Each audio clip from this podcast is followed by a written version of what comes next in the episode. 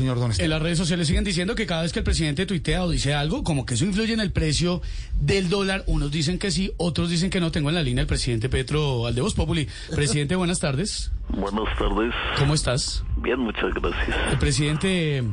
Qué pena tutearlo, ¿no? Presidente, ¿usted cree que sus, sus acciones, el tuit, la cosa, lo que diga, tiene algo que ver con el precio del dólar? Para nada, Estevitan. Eh, quiero aprovechar para decirle a la gente que no crean en lo que dicen los noticieros, Sí, todos sus ¿cómo? medios de comunicación. Y cambiando de tema, quiero aprovechar la oportunidad. Esta mañana estuve con las niñas de la selección. Sí, lo vimos, presidente. Y estoy pensando en volver a traer a Reinaldo Rueda a la selección también.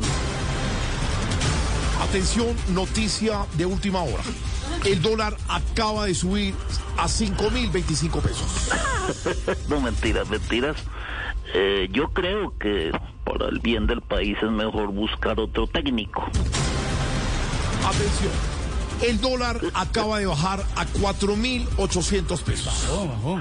Otra de mis ideas es darle la nacionalidad colombiana a Piqué. Uy, Mucha atención porque el dólar acaba de subir a 5.050 pesos. ¿qué? Claro. No mentiras, Estevita, lo vamos a declarar persona no grata en Colombia. Atención, el dólar acaba de bajar a 4.300 pesos. Bueno, también quiero contarles que voy a poner por decreto que todos los ministros vayan a trabajar en tenis.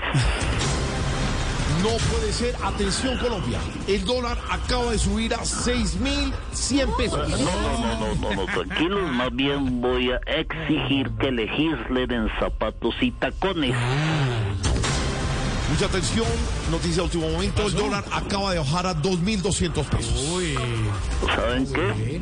Más bien voy a tomar la decisión de retirarme de la política junto con la ministra de Minas. Atención, Colombia.